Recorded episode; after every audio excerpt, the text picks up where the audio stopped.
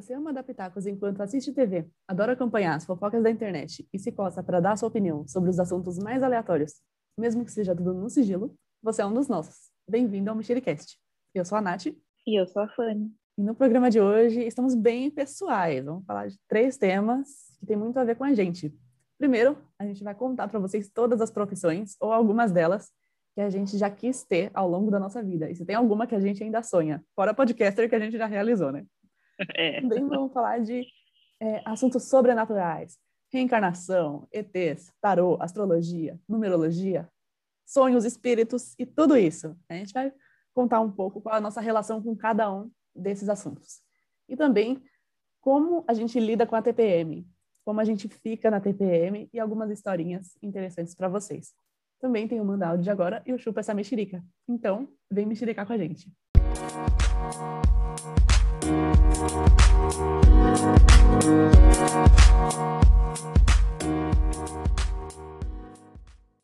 Primeiro, muita empolgação para falar sobre todas as profissões que a gente já quis ter.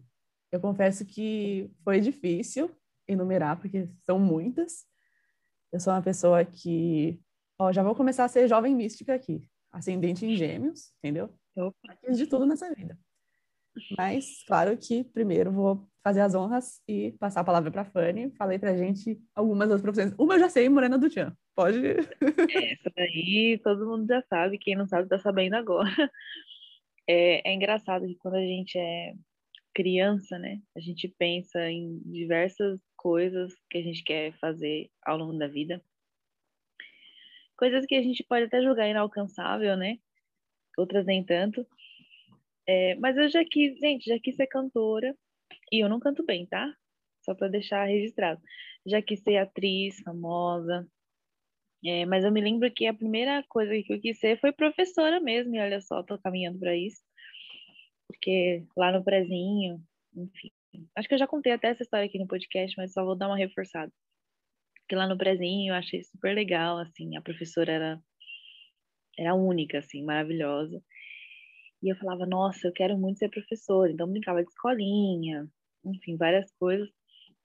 Mas junto disso, a gente, como já disse, queria ser cantora, queria ser, já quis ser, como é o nome daquela música que trabalha no avião?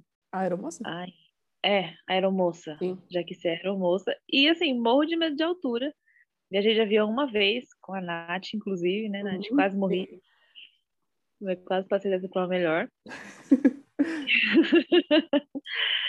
e, nossa, gente, é uma lista muito vasta, assim, mas as que, que eu me lembro, assim, com mais, com mais força são essas mesmo. Bom, primeiro falar que são profissões muito maravilhosas, eu vou até filosofar um pouco sobre elas, porque todas essas que você já falou, que você falou, já passaram pela minha cabeça. E aí vou citar mais algumas, mas antes eu vou passar por essas, porque tem algumas profissões que são sonhos, né? Que são aquela coisa assim, não, eu quero eu fiquei pensando muito em todas essas profissões e qual eu realmente quis, assim, que eu realmente, no meu coraçãozinho, eu quis, e que tá até, até aquela frustraçãozinha de, putz, pena que não deu certo. E tem uhum. algumas delas, mas eu vou falar. Mas essas que a Fanny citou, eu já quis também. É, por exemplo, cantora, eu já quis ser. Eu também não canto bem. Sou super tímida, assim. Hoje eu sou bem mais é, desprendida, mas eu ainda sou tímida, sou bem introvertida. Então, eu não me imagino, né, num palco. Mas eu acho que quando a gente é nova, principalmente é nós, meninas, né? A gente via, é, na nossa geração, a gente viu muito as cantoras, Sandy, Kelly Key, tinha muita cantora, né? Tinha alguns cantores, mas sempre era um perfil muito diferentão, né? Sempre era o latino, super estilosão, era, eram caras muito diferentões. Então, acho que é mais difícil para o cara falar assim, putz, quero ser cantor. Mas para a menina tinha, eu acho, né, na minha opinião, tinha muito mais cantoras, né? E, e dava a possibilidade da gente se ver em alguma delas, né? É, mas no, no caso da, de, de cantar, depois de um tempo eu percebi que eu não queria é, que eu não queria cantar, que na verdade eu queria compor, porque eu sempre escrevi música. Não sei se é o caso da Fanny, depois você pode comentar. Mas eu sempre escrevi, eu sempre escrevi música, desde sempre. E durante muito tempo eu não associava que a pessoa poderia ser compositora. Que ela, assim, ah, se eu escrever a música, eu tenho que cantar a música. Não tem essa. Aí depois, com o tempo, com o passar do tempo, eu pensei, não, não, não quero cantar, eu quero, eu, eu gostaria de compor, né? E assim, de verdade, tem músicas que é, tem alguns papéis que eu não tenho mais, mas tem alguns que eu guardo e tem umas músicas que são muito boas, inclusive. Quem cantores aí, se quiserem falar comigo, composições muito boas que fazem atemporais, tá? Porque tem algumas que têm 10, mais de 15 anos de, de duração aí e continuam, continuam super atuais.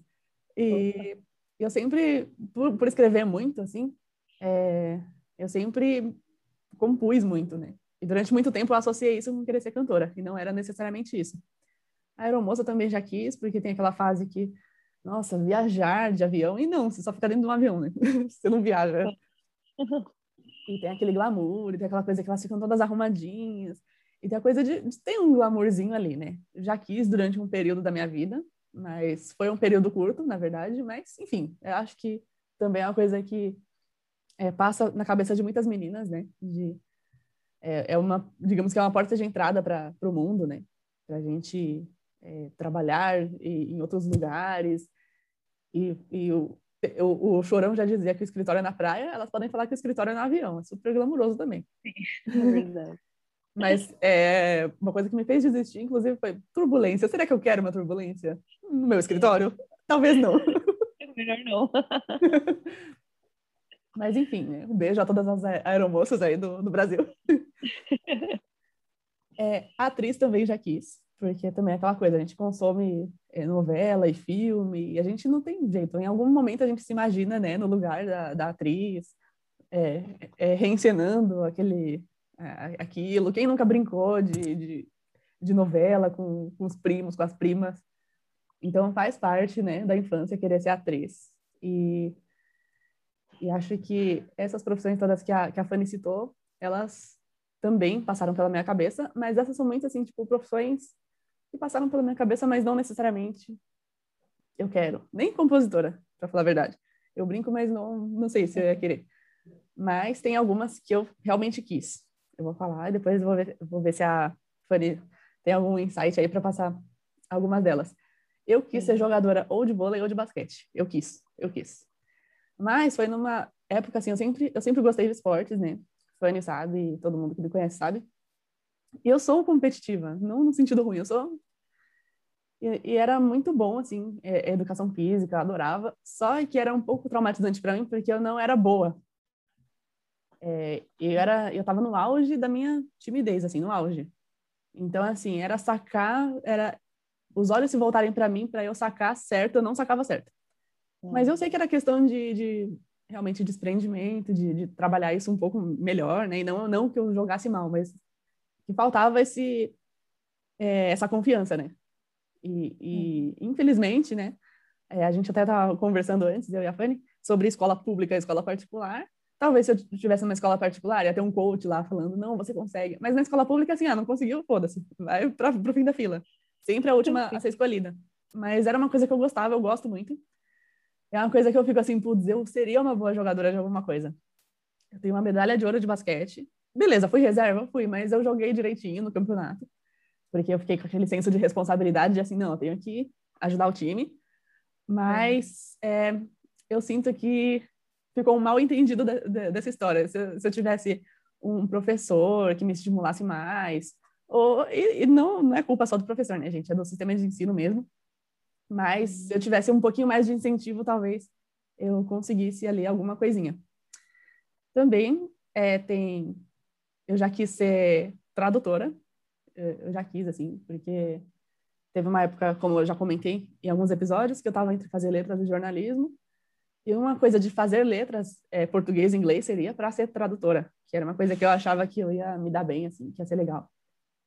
E me atrai, assim, esse, esse negócio de idiomas, assim. Tanto que depois eu fui fazer é, FATEC e um dos critérios para escolher secretariado foram os idiomas. Então foi aí que conheci a Fanny. Então a minha é, a minha vontade de ser tradutora ou de fazer isso em algum momento da minha vida fez eu escolher a minha faculdade indiretamente, né? E tem uma que eu ainda quero, tá, gente? Mas essa é muito óbvia, que é ser escritora. Não que eu, eu de verdade hoje eu me considero. Porque eu sempre escrevi, eu tenho, eu tenho isso e eu, eu sei que eu sou. Só que tem até umas, é, umas uns textos que falam sobre é tipo assim, é para você ser, ser escritor, você tem que publicar um livro ou você escrever no seu dia a dia já é uma coisa que te faz escritor? Eu hoje me considero, porque eu, eu trabalho de, de, certa forma com isso, com conteúdo, é, eu escrevo, mas eu quero publicar alguma coisa.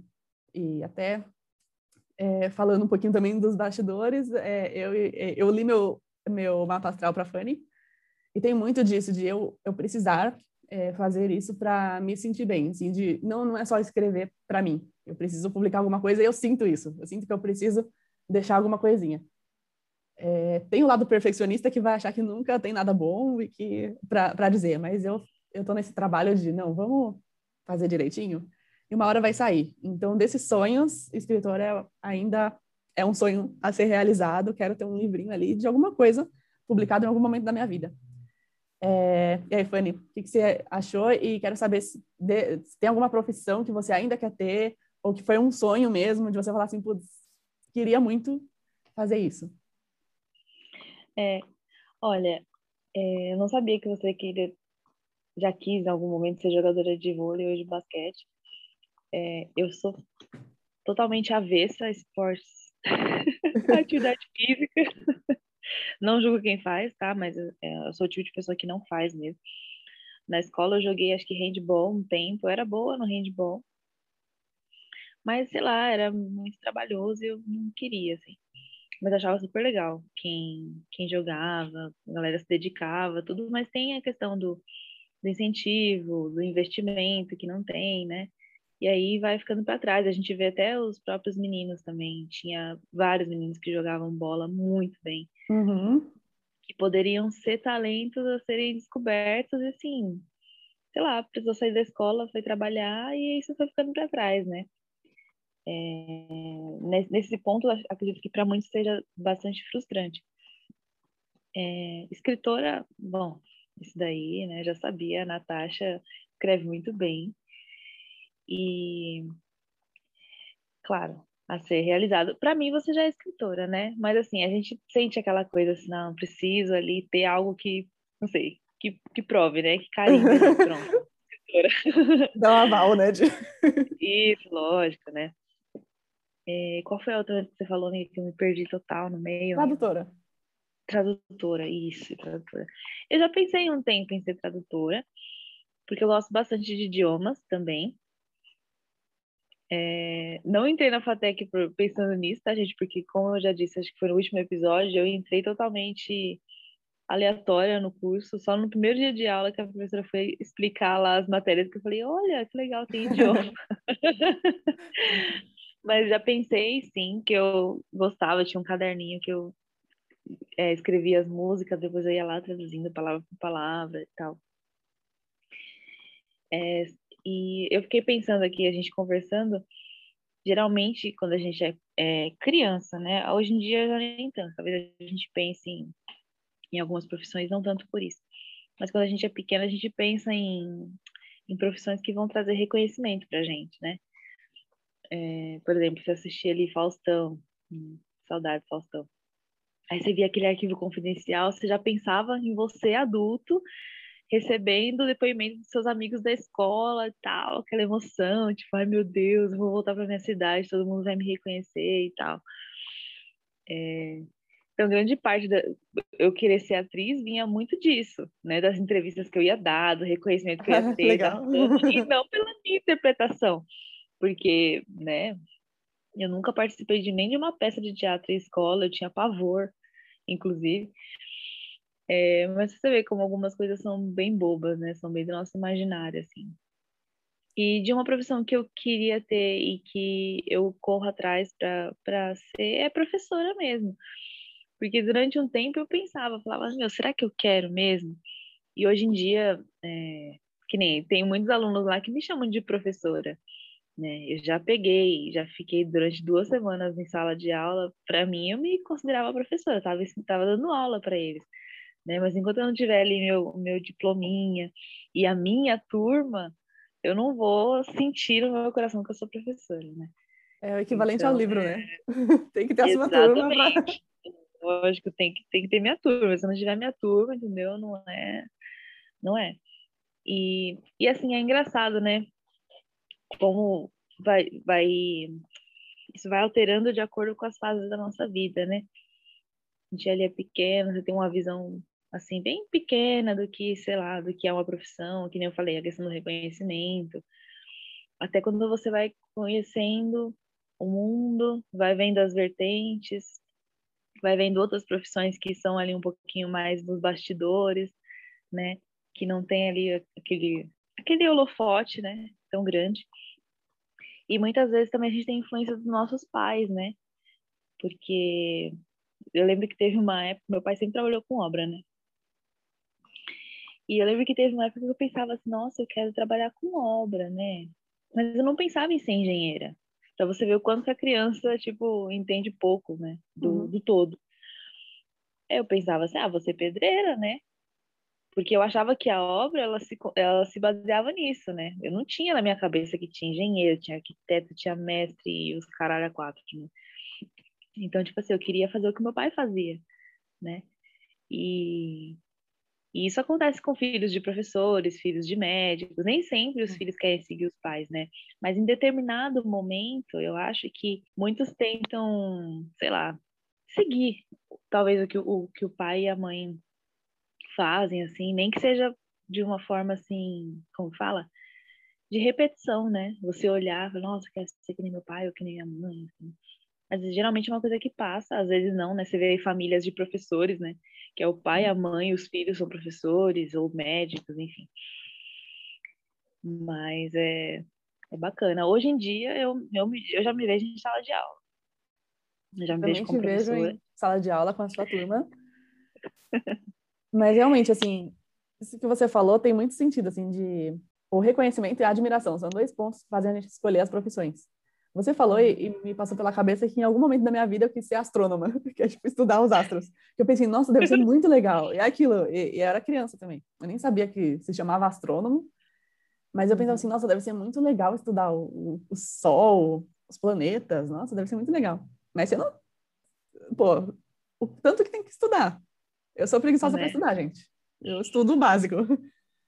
É, o tanto de coisa que tem que fazer. E aí eu, em algum momento, falei, não, não é, não é, bem assim, mas tem muito a ver com a admiração que você sente, né? Tem muitos, realmente, muitos pais que incentivam, que, é, indiretamente, né? Ele não, acho que seu pai nunca chegou em você e falou assim, ah, se você quiser trabalhar com obra, eu te ensino, alguma coisa assim. Uhum. Ele, para ele, ele tá fazendo o trabalho dele, dia a dia, ele nem sabe que ele tá te. que em algum momento ele despertou essa vontade em você. Porque dá uma admiração, né? Não tem como, a gente fica é, mexido, né?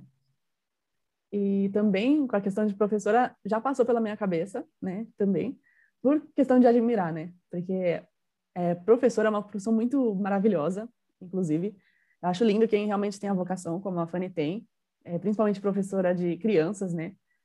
E é muito legal, assim, que muitas vezes é, a gente vê uma frase que o professor fala numa aula, é, depois, depois de anos a gente entende aquela frase.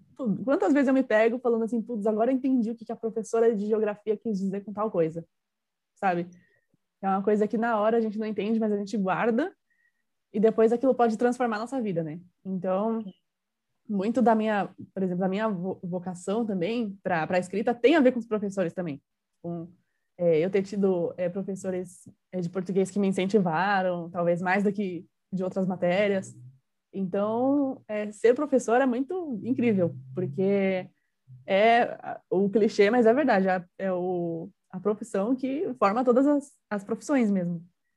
Então, quem tem realmente a vocação como a Fanny tem é, putz, é incrível, assim. É, e com certeza vai chegar naquela fase da vida, daqui muitos anos, que você vai ver uma pessoa que era aquela, aquele toquinho de gente que você dava aula, depois a pessoa vai crescer vai falar, putz, não sei se você lembra de mim, mas eu tive aula com você e você me falou tal coisa, eu nunca mais esqueci.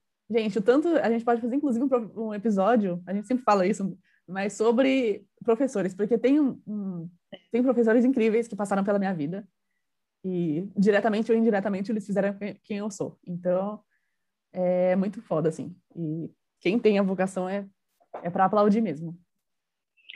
É, e assim, a gente tem, nem todo mundo, né? Mas a gente quer marcar a vida das pessoas de alguma forma. E quando eu digo marcar, não é tipo assim, se aparecer, entendeu? É, porque, por exemplo, eu acredito que você quer, quer escrever, você quer escrever um livro, por exemplo, mas com um assunto que, sei lá, vai agregar algo na vida de alguém. Sim, sim. Né, que possa, sei lá, não precisa fazer um puta estudo, sei lá, uma teoria conspiratória para fazer as pessoas pensarem como você. Não, né? Mas você quer trazer algo para a vida de alguém, né? E, e eu pensei muito nisso, assim, então, quando eu queria ser, quando eu pensava em ser professora, né? O assunto nem é esse, né? Mas assim, só uma coisa que me veio na mente, assim. Porque você, meu, você pega ali a criança, né? Que tem ali uma, um conhecimento básico da sobrevivência, né? Brincar, conversar, sei lá, você introduz, introduz várias coisas na vida dela, né? Para ela, sei lá, lá na frente ter base, né? Se formar em outras coisas. Eu vi uma reportagem esses dias de um rapaz que ele é médico, né? E aí ele estava tá trabalhando nesse período de pandemia e tal. E quem chegou na UTI foi a professora do prezinho dele. E aí, tipo, ele, na hora que ele viu, ele reconheceu. Ela não lembrava dele, que não é tanta criança, né, gente? Eu vou lembrar, é foda. Mas é, ele cuidou dela e tal. E aí depois, né, eles conversaram por vídeo e tudo mais. Aí eu fiquei pensando, falei, olha só, olha o mundo, né? Tipo, Sim. ela foi lá, deu um conhecimento básico para ele, lógico, porque ele não é médico, porque ela ensinou ele a escrever, né? Mas tem tem um tem, pouco é... dela. Exatamente, tem um pouco dela. E ele não esqueceu. Você vê que ele viu o rosto dela e ele lembrou, assim. Eu fico pensando, meu, só de, só de imaginar que você pode transformar a vida de, de uma criança, assim, pela educação, né? E são coisas que ficam na nossa mente. Eu até hoje eu não aperto o tubo de pasta de dente pelo meio, porque minha professora do prezinho falou que não é legal. Eu juro para você, qualquer pessoa que aperta o pasta de dente pelo meio, eu sempre falo a mesma coisa. Eu falo, nossa, gente, aperta por baixo. Minha professora falou isso, isso, isso. E é uma coisa que, gente, ela me ensinou num dia, eu já cheguei em casa falando para todo mundo. E até hoje eu só aperto por baixo. Isso é coisa pequena, né? Mas, gente, olha só, eu tinha cinco anos. É muito tempo para você lembrar de certas coisas, né? Não, e é bizarro o quanto que a gente grava, porque eu gravo umas coisas realmente de, de aula que, assim, se eu falar com um colega de classe da, da época, ele vai falar, mano, eu não lembro disso. Mas para cada um, é, o professor atinge de uma forma, né? É, uhum. inclusive, é por isso que eu acho que, a gente, que isso rende um, um outro episódio, né? Uma parte 2, digamos assim, só falando dos é. professores. Porque tem tanta coisa que, que só nessa conversa eu lembro de, de professores que me falaram, ou que falaram para outro aluno, e eu, putz, sim, tem razão. Sim. E é muito legal, assim. É, só para encerrar o assunto das profissões, tem também as uhum. novas profissões. É, eu brinquei no início sobre podcaster. É claro que a gente não era criança, imaginou ser podcaster, né? E tem uma, uhum. tem uma amiga minha que ela trabalhou comigo na, na agência. Hoje ela é, ela saiu, mas ela está trabalhando na mesma área, que é de, de mídias sociais que é, é lidar ali com, com, as redes sociais. E é claro que ela não falou assim, ah, quando eu crescer eu quero trabalhar com mídias sociais. Ela é mais nova, ela tem uns 20 e poucos anos, ela é da geração Z, é, mas, e na época dela já tinha internet, e ela, inclusive, fez uma postagem sobre a carreira dela, e falou que quando ela era nova, é, não sei se, se, se, era criança ou se era pré-adolescente, mas ela já tinha páginas é, no Orkut ali de é, fã-clube, e já administrava, e já ficava de olho para ver qual, o crescimento da página. E, e, apesar dela ter esse contato muito direto com, com redes sociais, ela nunca pensou em ser em trabalhar com redes sociais, porque era uma coisa que a gente não imaginava, né? Então, falar um pouco dessas novas profissões que a gente, óbvio, não imaginou ter, mas que agora são uma possibilidade, né? É, eu nunca, vai, o, o equivalente, eu nunca imaginei ser radialista. eu nunca imaginei, mas hoje, é até com gente, porque para ser radialista tinha um trampinho, né? É... Mas para ser podcaster a gente pode sim jogar o nosso conteúdo no mundo com é, da, da, forma, claro que com, com qualidade, né? Que como a gente pensa a pauta e tudo mais mas é uma coisa que a gente não imaginava fazer, assim, quando, nem, quando, eh, nem quando criança e nem quando surgiram os podcasts, os podcasts eu pensei em ter um podcast. Isso só foi amadurecendo muito recentemente.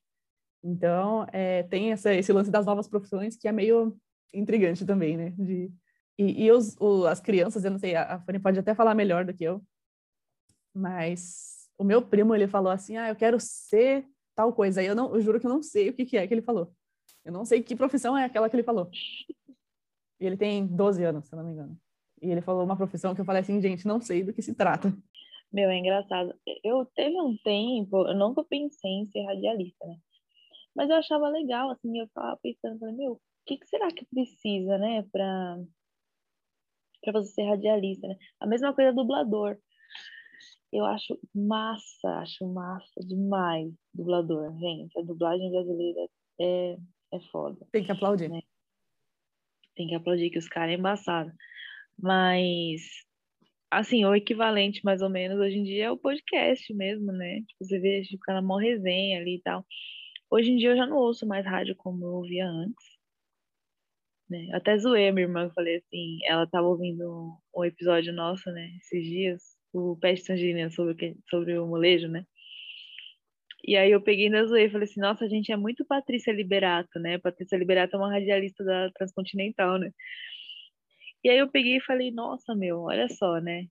Como que vai mudando, né? Hoje em dia você praticamente você não é uma pessoa que pensa em ser radialista, né? Eu acho que hoje em dia já nem é esse trampo todo para trabalhar numa rádio, como era antes, né?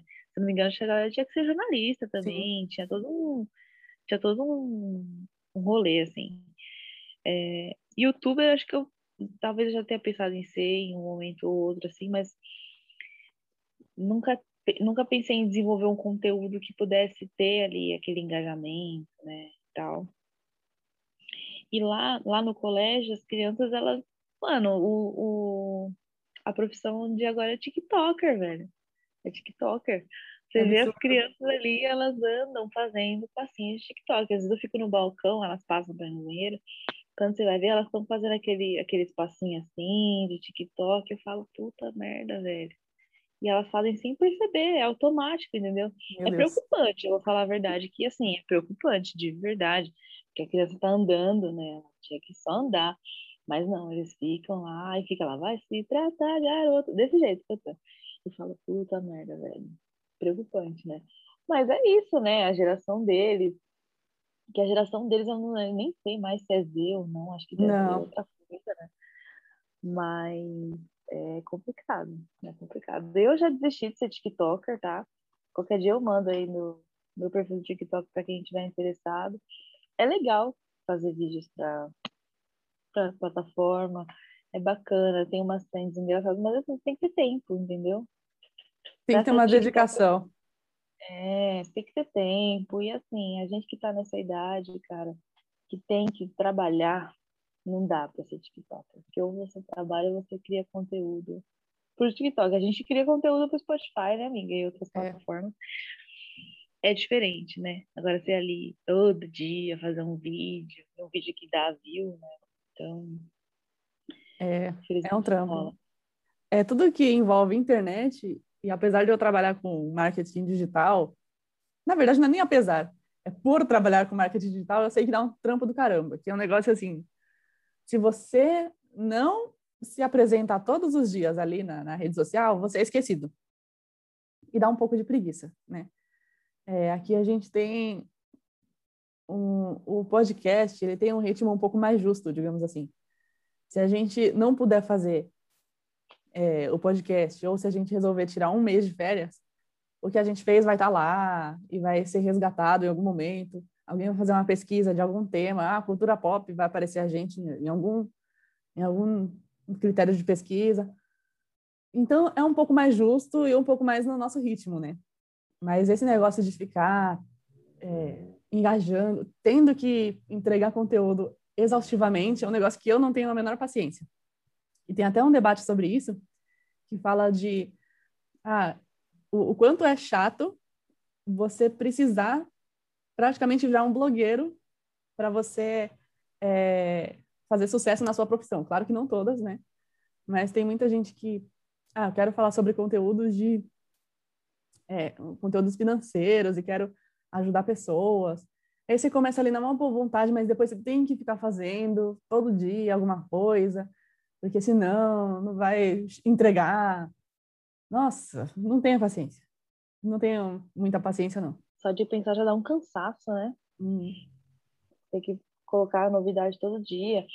O bom do, do nosso podcast, e também deu super certo por a gente ter um, um ritmo ali de pensamento e de vida mais ou menos parecido também, porque a gente sabe que às vezes é corrido, né? Que às vezes a gente fala assim, ai, vamos voltar toda semana, mas às vezes a gente posta na segunda, às vezes no domingo, às vezes não dá, a gente não posta, né?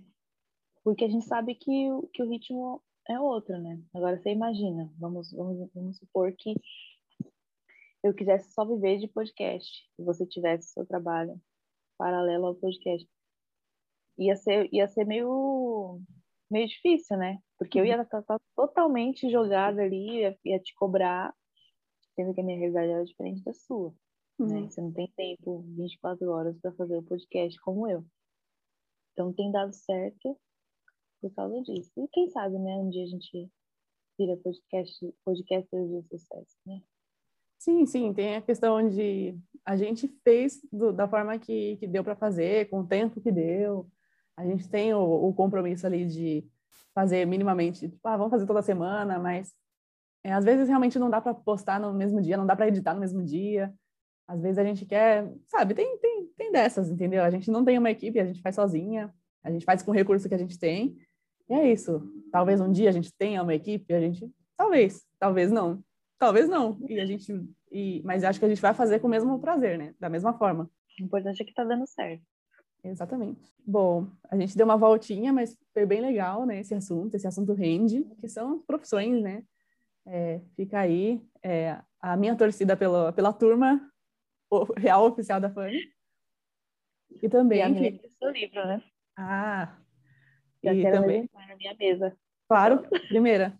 Vai, você vai estar entre os top 10 que vão receber diretamente ah, na sua casa. Já quero.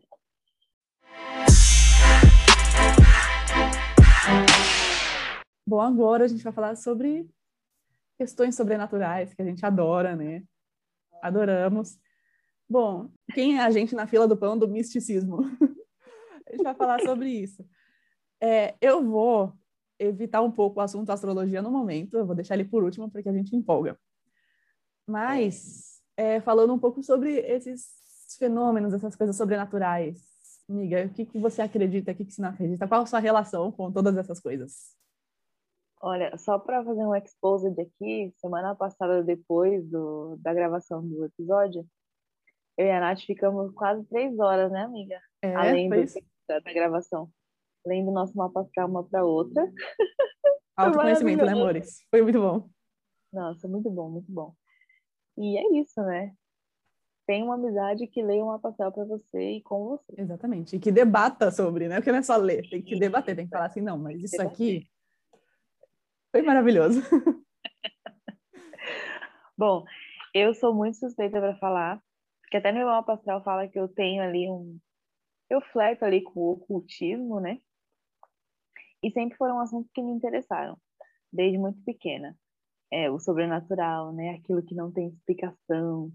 Porque a gente que tem a mente mais questionadora, a gente sempre tenta buscar explicações lógicas para as coisas, né? E como a gente não encontra para isso, a gente vai se interessando e buscando e descobrindo coisas que, que são interessantes, né? É, nisso daí você pode envolver. Eu não tenho uma, eu não tenho muita aquela brisa com ETs, não. Apesar de acreditar, tá? É, eu acredito porque eu gosto de acreditar, eu quero acreditar. É que a gente falou sobre as teorias da conspiração. Uhum. São teorias, são coisas que a gente quer acreditar. Se é mirabolante ou não, é bacana a gente pensar que é verdade. Mas eu lembro que na, na questão dos ETs, é, anos 90 ali, passava Arquivo X na, na Record. Você lembra, amiga? Uhum. Meu pai assistia horrores daquele negócio.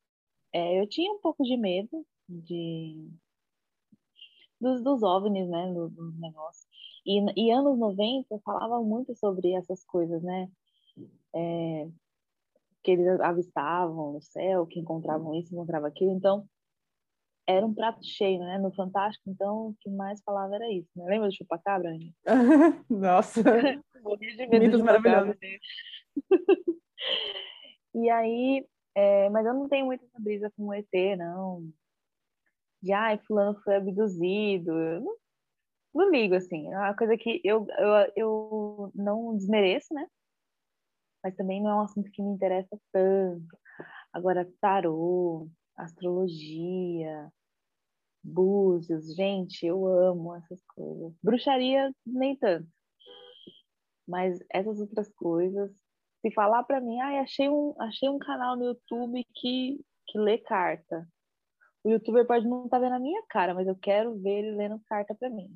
Entendeu? E eu gosto, eu adoro. Fantasmas também. Você acredita em fantasma? Acredito, amiga, acredito. É, lógico que assim, a minha percepção de fantasma foi amadurecendo ao longo do, da minha vida, né? Que até um certo ponto a gente imaginava os fantasmas tudo que um Gasparzinho, né? Uhum. Depois de um tempo a gente vai vendo que, que é diferente. Né? Mas espírito, essas coisas, eu acredito, amiga. Acredito real, assim, porque já, eu já meio que senti, assim, é, presença e tudo, né? Quase me caguei de medo. Mas por conta disso, assim, eu, eu acredito sim. E eu acho muito, muito bacana. Eu tenho uma visão que muita gente fala assim, não, mas o que, que você é na real? Porque tem aquele lance de, como eu falei, acho que não foi no primeiro episódio ou no segundo, que é, eu tenho um pouco de preguiça de como grande parte das pessoas lida com essas, esses assuntos, né? As pessoas que são céticas, elas falam assim, não, é terraplanismo. Principalmente hum. quando a uhum. gente fala de astrologia. Mas Sim. tem muita gente que acredita de uma forma extremamente básica. E fala assim, não, você é virginiana, então você é assim, né? Não, não, não é assim. Não. É, então, é, mas eu não vou falar para você assim, ah, eu não acredito em nada. Porque é, eu cresci num ambiente em que a minha mãe, a minha mãe é muito curiosa e eu acho que eu sou muito parecida com ela nisso, assim. Eu sou curiosa, esse é meu ponto, assim. Eu não, eu não descarto ler sobre tarô porque eu vou querer entender. É, eu cresci rodeada de livros de numerologia, de até de terapia, de, de abraço, várias coisas, vários tipos de livro, todos muito místicos, é, dicionário dos sonhos, tinha tudo isso em casa. Tem o Almanac do Pensamento, que eu não sei se vocês conhecem, que é um almanac que é de astrologia, que fala inclusive sobre é, não só de astrologia, mas tem uma coisa de para quem vive no mar, é, quais são as melhores épocas para você ir para o mar, tem um monte de coisa, eu acho incrível. Então, a minha relação com todas essas coisas místicas é que eu gosto de conversar com quem não vai, tipo, levar isso na, na questão básica. Por isso que tem essa questão de eu ler uma astral com a Fanny, porque eu sei que ela não vai, ai, não, não sei. Ela vai levar isso de uma forma muito mais é, atenta. E eu fiz meu mapa astral com, com uma amiga minha que também é, teve um super senso de responsabilidade de falar assim, eu vou falar isso, mas isso aqui eu não tenho certeza, então não vou falar. Então, eu, a minha vibe para todos esses assuntos é essa. É, e é claro que tem uma parte de coisas que eu te, tenho tendência a acreditar e coisas que eu tenho tendência a não acreditar. É, coisas que eu tenho tendência a não acreditar. Reencarnação. Pelo menos eu não acredito na reencarnação no sentido assim, ah, eu tô aqui, tô vivendo minha vida, vou morro, depois de 50 anos eu vou reencarnar no corpo do meu bisneto para acertar minhas contas com sei lá quem. Não tem isso, eu não acredito nisso.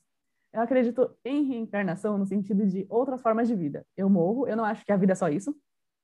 Ou eu vou para um outro plano, ou eu vou para é, ou eu reencarno é, de uma outra forma de vida, como uma formiga. Pode parecer brisa, mas eu acho que, sabe, ou uma formiga, ou um, um outro animal, enfim, ou um vegetal, sabe? Eu não acredito que tem essa coisa da, da de, de a gente. Ai, no, seus antepassados eram é, escravocratas. Hoje você está sofrendo por causa disso. Não acho isso, de verdade. Quem acha? Desculpa. Seria bom, né? Nossa, seria perfeito. é, também não acredito, mas me diverti muito com a época das mensagens subliminares. Quem não se divertiu? Mano, Xuxa, ao contrário. Disney. Nossa. Amo. Amo mensagem subliminar, apesar de não acreditar, é uma coisa que eu me divirto bastante. Agora, sobre coisas que eu acredito. Eu acredito em ETs. Não acho também que eles vão. Porque ET é extraterrestre, tá, gente? Vamos é. levar o pé da letra. Então, assim, não é que eles vão visitar a Terra, porque a Terra é o planeta mais especial do mundo. Não. eu só acredito que tem vida além da Terra. É isso. Eu não acho, eu não acredito no, nessa coisa do ET de verdade vir e, e visitar a Terra porque ah, é ser humano. Não, não, acredito nisso. Eu acredito que existem é, é, outras formas de vida é, além da que a gente tem aqui e que não, ah, não é que é mais evoluído ou menos evoluído, não, são outras formas de vida. Apenas isso. Tarô, eu, eu já li muito sobre tarô, a minha mãe tinha um monte de livro de tarô. Não me envolveu, para falar a verdade. Não é uma coisa que me, me envolve, assim, que me prende, só que é, é, é divertido. Eu gosto bastante de numerologia. É, teve a época da. Qual que era o nome daquela numeróloga, amiga? Que tinha na TV? A Márcia Sensitiva? Não. Aparecida Liberato, não era? Ah, é Aparecida Liberato mesmo. Hum. É isso mesmo. E ela ficava nos programas da tarde falando sobre numerologia, sobre nome. Eu acho legal, eu acho bem divertido. Acho que é, eu não, não sei o quanto que isso influencia, mas eu sei que quando eu fiz a numerologia ali do meu nome, tinha muita coisa que batia bastante. E quando bate, a gente tem uma tendência a acreditar, né? Astrologia é aquilo que eu já falei 500 vezes. Não é meu signo que me define, é o meu mapa astral. O mapa astral, e ele é, e eu acredito no, no mapa astral como uma, uma coisa que vai conduzir a sua vida, não é que vai ler o seu destino. Não é isso. Ah, eu vou ler meu mapa astral e eu vou saber o que vai acontecer comigo. Não. É justamente um guia para você se autoconhecer. Eu realmente acredito nisso como uma ferramenta de autoconhecimento e você saber o que, que você pode melhorar, o que, que você não pode. E foi até por isso que a gente ficou debatendo três horas depois do, do episódio, porque a gente ficou é. vendo assim, ah, tipo, pelo que eu vi no meu mapa astral, falava muito isso. Então, significa que eu tenho que melhorar alguma coisa ou que fazer, é, tomar alguma atitude para, enfim, para melhorar. Então, eu acredito nisso. Sobre sonhos, é, eu acredito eu não, eu não sei explicar muito o que são sonhos, né? Eu não acredito que exista aquela coisa de mensagens nos sonhos. Ai, minha tia morreu e vai me dar uma, uma mensagem é, por meio de sonhos. Eu não, não acredito nisso. Mas eu acredito sim que os sonhos, eles podem sim ser... É, podem nos proteger de alguma coisa, porque eu não vou lembrar exatamente o, a situação, mas já aconteceu de eu sonhar algumas vezes com alguma coisa e depois a coisa acontecer, não exatamente da mesma forma, mas podia sonhar de forma recorrente com alguém ficando doente, aí depois a pessoa ficar doente, e isso talvez possa nos proteger de alguma coisa. Eu acho que dá para interpretar os sonhos, dá para. Claro que às vezes é sem sentido, claro, entendeu? Mas acho que, e, que é legal, assim, a gente ter um pouquinho de olhar, assim, para os sonhos eu, eu gosto, assim. Eu também não acho que é sonhar com a cor verde significa que você vai ganhar dinheiro. Não. Se fosse, seria bom, né? É. Ou sonhar com animal, jogar no bicho, né? É, exatamente. Mas eu acho que dá, sim, para ter algumas interpretações sobre sonhos. É, agora, fazendo um resumão, assim, eu acho que existem pessoas mais sensíveis para algumas coisas e outras menos. Eu acho que sim, existe o, o fato de por exemplo, esse, essa questão dos sonhos, se eu quisesse trabalhar um pouquinho mais nisso, eu acho que eu seria uma boa intérprete de sonhos, dos meus próprios sonhos e de o que fazer com, com sonhos, sabe? Uhum. É, e acho que, por exemplo, espíritos, eu nunca vi espíritos, mas eu conheço muita gente que viu e eu não desacredito. Eu não falo assim, ah, você estava delirando, você estava bêbado. Não. Eu acho que a pessoa, é, eu acho que a pessoa tem mais é, sensibilidade para para, enfim, para ver e, e, esse tipo de coisa. Tem, acho que tem pessoas que têm propensão a ter uma mediunidade, tem pessoas que não têm. Então, por isso que fica um debate tão até é, inflamado assim, de, ai, como assim você não acredita? Como assim você não acredita? E outras pessoas falando assim, não, mas que absurdo, não existe. Acho que é muito da sensibilidade de cada um. Eu eu sei que eu não tenho tanta sensibilidade, nunca vi espíritos, por exemplo. É, mas eu sei que eu tenho alguma. E que se eu puder trabalhar isso, acho que eu vou ter um pouquinho mais de sensibilidade, de vou ser nat sensitiva. É, assim, com relação a, aos sonhos, eu já sou muito sensível a sonhos. Porque, gente, eu sonho demais, eu não sei o que é isso. E às vezes eu fico pensando assim, tá, eu tenho um sonho. E geralmente meu sonho sempre tem a ver com algo que vai acontecer. E, e você falando agora, eu fiquei pensando muito na questão de energia. Porque é, lendo o tarô, né? Vendo, eu não que eu leio o tarô, tá, gente? Eu vi alguns vídeos de tarô na, na internet. E aí eles pegaram e, e eles sempre falam assim, ah, vamos, vamos ler qual a energia que está forte para o signo de gêmeos, por exemplo. E aí eles falam, ah, tem uma energia de reencontro, tem uma energia de enfermidade e tal.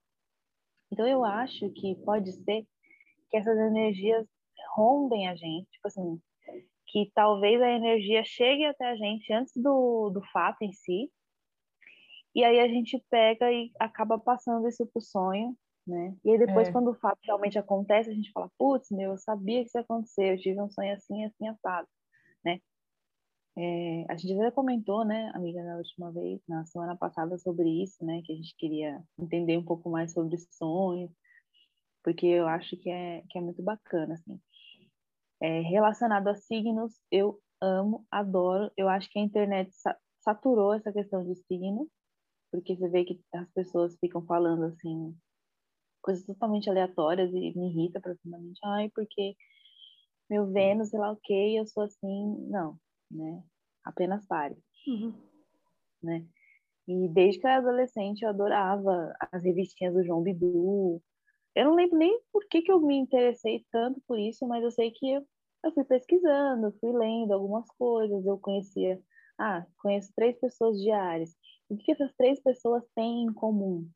né, em questão de temperamento, né? Então a gente faz uma base assim, até chegar um momento que você olha para uma pessoa e fala assim, meu, tenho certeza que fulano é ariano.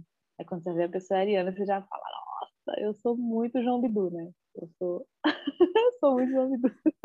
muito, muito sensitiva. Muito sensitiva. É, e eu também não gosto de conversar sobre isso com qualquer pessoa, porque as pessoas agem como se a gente fosse idiota, né? Tipo assim, nossa, ela vem a, a terraplanista, né? da minha terra terraplanista e tal. E, gente, não, não sei. Não é assim. Tem muitas coisas que envolvem, aqui a gente falou, é o mapa astral. Não me julguem como geminiana, porque eu sou muito mais que geminiana. Eu sou muitas outras coisas. Assim como a Nath não é só virginiana. Né? Eu não posso olhar para ela e falar assim, nossa, a Nath tem mania de limpeza. Tá, e aí? É isso que você sabe do signo de virgem? Nem todo virginiano tem tem mania de limpeza. A Nath tem três virginianas em casa, tá? Para quem não sabe. Ela, a mãe dela e a irmã. As três são diferentes em, em vários sentidos. E olha só, tem laços sanguíneos, né? Então, assim, tem muitas outras coisas que a gente precisa analisar e eu gosto mesmo, eu adoro. Eu já pensei em ser astróloga, né? Ó, eu voltando na, no tema anterior, mas acho que dá muito trabalho e, sei lá, acho que eu não tenho mais tempo para para seguir isso, né? Mas eu gosto de, de pesquisar e de buscar entender. Acho bem bacana. Eu acho que você podia ler mapa, fazer algum estudo para ler mapa, porque a, a, minha amiga que lê, nossa, é uma brisa, assim, é muito, é muito legal. E é uma coisa que conecta pessoas, né? Porque quando ela fala assim, ah, ela chegou lá no trabalho falando assim, gente, eu leio o mapa astral. Nossa! Veio gente do bueiro falar com ela assim, por favor. Não, mas é sério, é um negócio que conecta e e é curioso, porque mesmo a pessoa sendo cética, se você ler um pouquinho mais, se você conversar com ela com um pouco mais de profundidade e ler o mapa astral dela, ela vai falar: caramba, tem um negócio aí, tem um sentido. Sim. Então, acho que é muito a questão de a gente colocar muito tudo no, no raso, né? Do, ai, geminiano é falso. Mano, sabe? É, nossa. E sabe, tem tanta coisa a mais e é realmente entender como uma ferramenta de autoconhecimento e de pontos a melhorar e pontos a, a manter. E é isso, sabe? Você falou sobre energia e eu concordo muito, muito, porque eu sou uma pessoa é, classificada como uma pessoa altamente sensível. Eu sou uma pessoa que eu sinto muito a energia do, das coisas mesmo. Tipo assim, se ah, eu tô aqui em família, tá tudo bem, mas eu tô sentindo que, sei lá, e, não é pressentimento, é energia mesmo. Tô sentindo que é, essa alegria aqui, ela é momentânea, que vai acontecer alguma coisa. E aí eu fico dias, assim, dias, dias, dias, dias meio cismada, e pode ser que realmente isso passe para o sonho e eu sonhe uma coisa é, ruim, e depois a coisa ruim aconteça. Eu acredito muito nisso, porque eu sou uma pessoa que pega muita energia. Às vezes eu tô, por exemplo, feliz, aí eu chego no, ambiente, assim, no trabalho, ou falar fala com algum amigo, eu vejo que ele tá, tipo, numa energia diferente. A minha energia muda.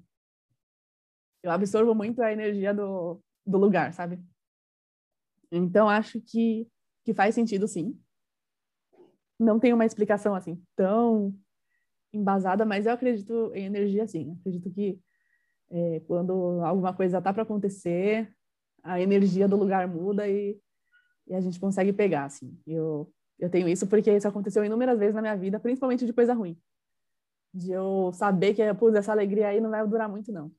Inclusive, é, quando eu era nova, meu avô faleceu, os meus dois avós faleceram quando eu tinha 11 anos.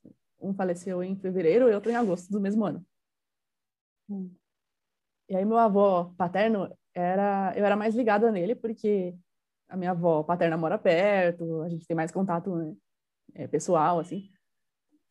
E eu lembro de sentir que meu avô, assim, não é que, ah, pressenti que ele ia morrer, não, mas eu senti assim, putz, é, eu deveria aproveitar mais porque eu vou sentir saudade dele, sabe? E eu lembro muito do, do que eu senti, eu não lembro como foram os últimos dias do meu avô, mas eu lembro que eu senti, toda vez que, as três últimas vezes que eu encontrei com ele, que eu senti assim, putz, eu tenho que aproveitar mais. E eu não tinha muito essa coisa de morte, assim, tão sólida na minha cabeça, sabe? Uhum. Mas eu, eu não pensei assim, ai, meu avô vai morrer. Não, só que eu pensei assim, putz, eu tenho que aproveitar ele mais. Tenho que ficar mais, mais atenta. E depois de uns dias ele, ele faleceu. E, e assim, eu tenho muito isso, eu sinto muito isso. É claro que às vezes é uma cisma, às vezes eu, eu me engano, eu falo assim, não, vou, é, vou me precaver por exemplo, vou abrir uma coisa aqui. Eu sempre sonho muita.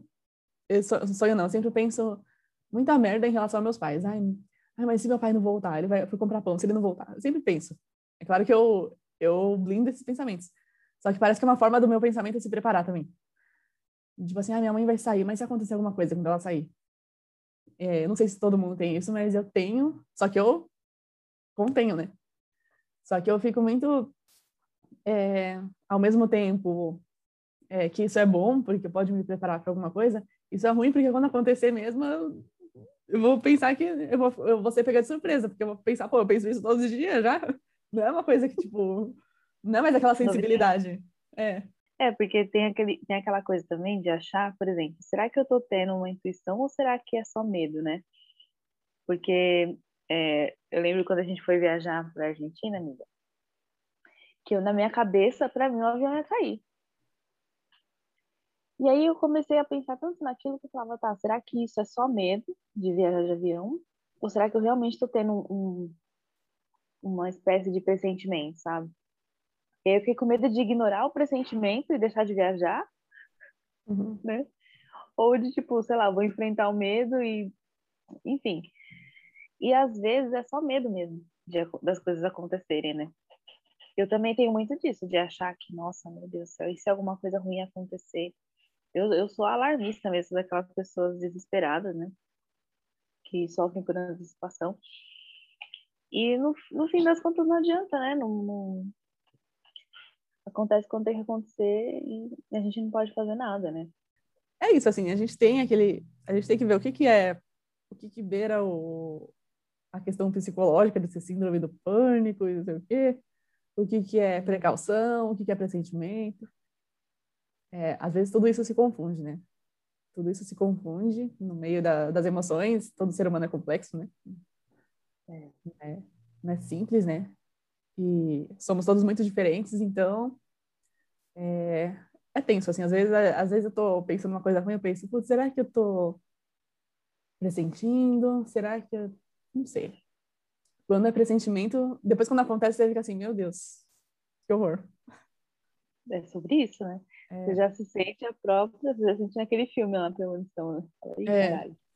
é. é, e só para encerrar, assim, sempre vai ter um cético que vai falar assim, ah, mas na questão do seu avô, não é que você pressentiu, é que você, ele já estava doente. Não, ele não estava doente, ele morreu repentinamente, é, de, ele teve um infarto, se eu não me engano, foi alguma coisa no coração, assim, que ele passou mal e, e faleceu. Ele estava bem. Então não é uma coisa que dá para prever, como, por exemplo, Alzheimer, que você vê a pessoa é, ali perdendo a consciência dia a dia, devagar. Indo embora aos poucos, né? É. Então, vou anular totalmente os céticos nessa, nessa frase, porque foi repentino mesmo. Mas é isso. Encerramos o, o tema sobrenatural ou tem mais alguma? Não, encerramos. Ah, tá, não, só falando de reencarnação. Eu acredito em reencarnação também, mas é que, meu, cada hora a gente acredita de uma forma diferente. Eu, eu lia bastante livros espíritas quando eu era mais nova. E tinha muitas coisas que eu acreditava e outras não, assim. E dizem, né? Dizem que a gente, se a gente é humano, a gente não reencarna em outra, em outra forma de vida, né? Não sei também se é verdade. Mas é, triste, eu acho né? curioso. Triste, né? Eu ia querer ser um cachorrinho igual a mim, Então, falam que se a gente não resolve problemas da nossa vida, a gente reencarna com aquela pessoa de novo até resolver a parada toda. E, mano, é muito confuso, muito complexo. E, tipo, eu não queria, eu não queria voltar para é, mano. que eu odeio agora, gente. Eu não quero. Não eu, não, eu também não quero. Acho assim, se. Mano, de, deixa, sabe? Não preciso resolver nada. E acho muito chatíssimo, assim, esse negócio de, ah, tem um ciclo que é eterno, que você vai ver 500 anos em diferentes formas de vida, até você resolver a sua treta com a sua primeira tia, que vocês vão reencarnar de várias formas. Não, mano. Não. Não, e tipo, em cada reencarnação a gente arruma uma treta diferente e vai reencarnar até quando, mano? Não. Até quando resolver tudo? Para, não, sai fora. Sai fora mesmo. Não tô afim. Imagina, a gente vem, tipo, irmã do Jair Bolsonaro, vai. Eu pensei nisso agora. Não, não, não. Caralho, não, mano, para. Você é louco, você é louco. Saquejada, já. Puta que pariu. Não, vai o Adalho Bispo e o Bolsonaro reencarnam como irmãos. Nossa, filha da Nise Yamaguchi. Nossa senhora. Puta que pariu, merda. Não, deixa. Vamos morrer e. Se for pra é, reviver como um ser humano de novo, não precisa desse negócio de. Essas pequenas coisas, ó, ó, universo, não precisa me. Eu tô resolvida já. Tá tudo bem. Tô suave, né? Deixa Tranquila.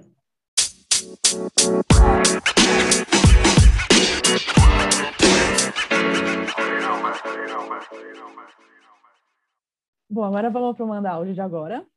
É, meu áudio vai ser bem rápido. É, vai ser sobre um assunto que a gente ia falar, né, em algum momento, mas que ele flopou, que é o No Limite. Mas é uma coisa muito rápida. Meu pai está assistindo No Limite, está gostando, porque ele é muito meu pai é dos esportes também, ele adora assistir esporte, e gosta de dar pitaco no desempenho das pessoas.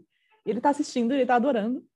É, ele assistiu uns três episódios quando eu não assisti, assim. E ele tá acompanhando, eu acho que ele tá acompanhando todos, para falar a verdade. E só tem uma vez na semana. E ele gosta desse formato de não ser uma interferência do público, de não ter interferência. Então, é, meu pai tá gostando muito e ele não é muito de assistir reality shows. Então, é, acho que nesse ponto, No Limite tá, tá bom, porque tá pegando um pessoal que não, não é acostumado. Só que o No Limite não tá com uma boa audiência. E aí, eu assisti o último e colocaram um quadro muito aleatório de humor, só para dar audiência. E é totalmente fora de contexto, não tem relação com, com o programa, não tem a ver com o programa é colocado de uma forma totalmente fora de contexto e não tem a ver. E o meu pai, que é um cara que tá gostando do, do reality, ele fica assim, pô, pra que colocaram isso? Tipo, ele fica puto. Então, eu acho que tá na hora do Boninho pensar assim, eu não vou eu não quero pegar o público do Big Brother. Apesar de ter ex-Big Brother, eu não quero pegar o público do Big Brother com No Limite. Eu quero pegar outro público. Porque é um público que não, não quer saber quem é um queridinho do público. É um, uma pessoa que tá ali assistindo, não, eu, meu pai já tem os favoritos dele. Não, esse aqui é bom, esse aqui vai, vai embora logo porque ele é ruim nas provas, esse aqui fala demais. Então, acho que tá na hora de, do Boninho dar uma acordada para isso, para ele deixar o meu pai assistir o No Limite no formato que tá. Apenas isso. É, nossa, faz um negócio no formato diferente mesmo, assim, sabe? Não tem Não tem porquê. Nossa, só de pensar de pensar na, na imagem agora me deu um pouco de raiva, sério mesmo. Que não tem nada a ver, gente, no limite com coisa de, de humor. Nossa, já tá flopado, eles querem flopar mais ainda. Sim, sim. E tá. é, só para quem não sabe, é tipo, eles estão colocando na volta do intervalo, que nem tem a prova lá, aí na volta do intervalo, aí é o Rafael Infante, que é aquele que faz o que tá no Porta dos Fundos, hum. ele faz o plantão, tananana, não sei o quê. Ele, que ele faz os. Ele conta os acontecimentos do, do dia fazendo aquele tananã. E aí no No Limite, ele meio que faz esse resumo é, da prova, mas fica muito. Não faz o menor sentido, assim. Ele é da hora, ele é bom, mas não, não faz sentido, não tem é, contexto, não, não tem a ver com o programa. O programa tem outra proposta e não é colocando um quadro de humor que vai fazer o, a audiência voltar. Na verdade, vai fazer as pessoas que gostam, como meu pai, falarem assim, mano, que porra é essa? Então, desencana da, da audiência de Big Brother que não vai ter, não é a mesma coisa, não adianta. É, não tem interferência do público, tem muita gente que não gosta de assistir sem poder é, tirar uma pessoa. Então, não vai ter a mesma audiência, é aceitar e fazer o melhor para quem está gostando de assistir. E não é ficar querendo que seja um Big Brother no, no, no Saara. Meu Deus do céu. Nossa, é muita merda. É, exatamente o que eu vi quando assisti o quadro. Bom, já, quando que acaba essa bosta desse No Limite? É... Ah, eu não sei. Começa não sei em maio, né? Ah, é. nem sei quantas pessoas estão lá ainda. Tem oito pessoas agora. Eu sei porque Tudo teve, isso? a, é, teve a eliminação Aí, deixa eu ver. É isso mesmo, porque num time tem dois homens e duas mulheres e no outro também. Já até falei, ó, oh, tá equilibrado agora. Mas então, meu pai tá gostando, eu acho muito fofo meu pai gostando e dando pitaco nas provas. Então não mexam no limite que meu pai tá gostando. Apenas isso. É, Deixem ele assistir em paz. Deixem o reality do seu Ronaldo lá. Por é, por favor, não mexa no, no entretenimento dele, não. É. Bom, meu áudio é só um comentário aqui a gente nem falou semana passada, amiga, do Lázaro, né? A gente nem chegou a comentar. Ai, sim. Fundamente sobre isso. Eu também nem vou entrar muito em detalhes, assim. Mas, mano, o que, que foi aquilo, né, velho? Qual Ai, parte, gente. né? Porque eu, eu, durante todo esse caso, eu fiquei, o que que tá acontecendo? Em todo, em todo é, caso. Porque, gente, primeiro que um cara sozinho, sem colete à prova de bala, de chinelo, tava dando um pelé no uma força-tarefa ali de mais de 200 policiais. Os caras têm coragem de comemorar ainda depois que eles Ai, conseguem gente. matar o cara. Eles deviam ter vergonha de terem tomado aquele pelé de um cara sozinho. Exatamente. Eu vi que é, era um. Ele já tinha zilhões de passagens pela polícia, né?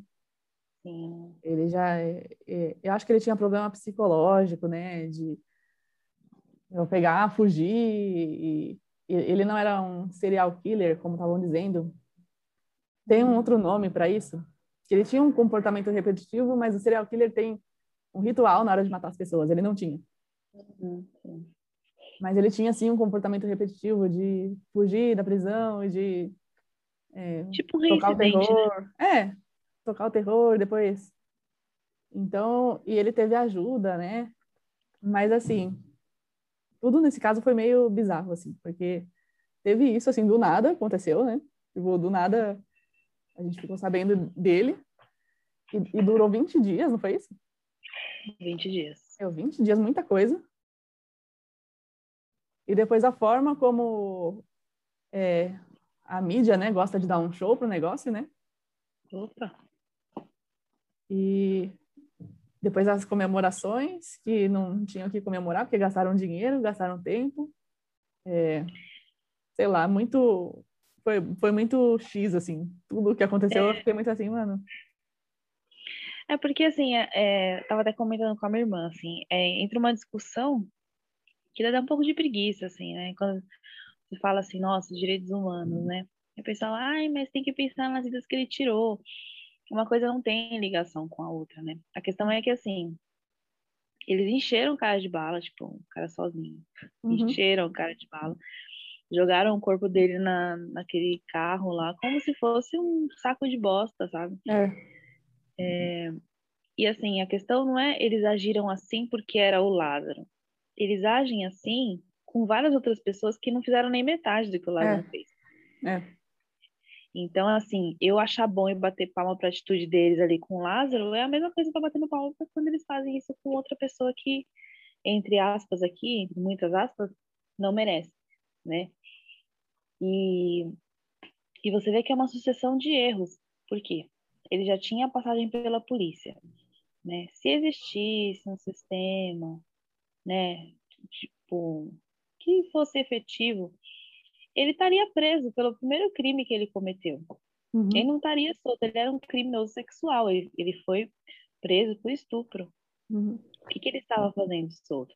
Ele, tá, ele fugiu, beleza. Mas por que estavam correndo atrás dele só agora que ele estava matando outras pessoas? Por que não Sim. correram atrás dele quando ele fugiu? Porque ninguém, não vem dizer que perceberam que ele fugiu só, só depois que ele apareceu na TV, não. Uhum. Já já fugiu acho que três vezes, né? Então, assim, deixaram correr, né? Viu que o cara era perigoso, ele estava solto e deixaram até que chegou nesse momento. E, e assim, eu, eu acho que eu vi até no, no vídeo da Galanceio, né? Que eles falam assim que o brasileiro, ele perde muito em pesquisa também da mente dessas pessoas, né? Porque o Lázaro foi morto e você, além de não saber se ele tinha um mandante, você também não vai conseguir entender por meio de pesquisa como que funciona a mente de uma pessoa É, que age da forma que ele age, né? E isso vem muito do da dessa cultura punitivista que o brasileiro tem, né? Tipo assim, ah, matou tal pessoa, quero ver sangue, É. né? Quero que morra também, né? E você vê o pessoal compartilhando no WhatsApp o, o vídeo e tal. Então, assim, é, não, não existe empatia, né? É empatia seletiva. Sim. Minha mãe até falou, falou assim, poxa, ele tem a idade do seu irmão, né? Uhum. assim, ele morreu, então a mãe dele tá sofrendo. Você acha que quando ela ganhou ele, ela pensava que ia ter esse fim, Uhum. essa tristeza, né?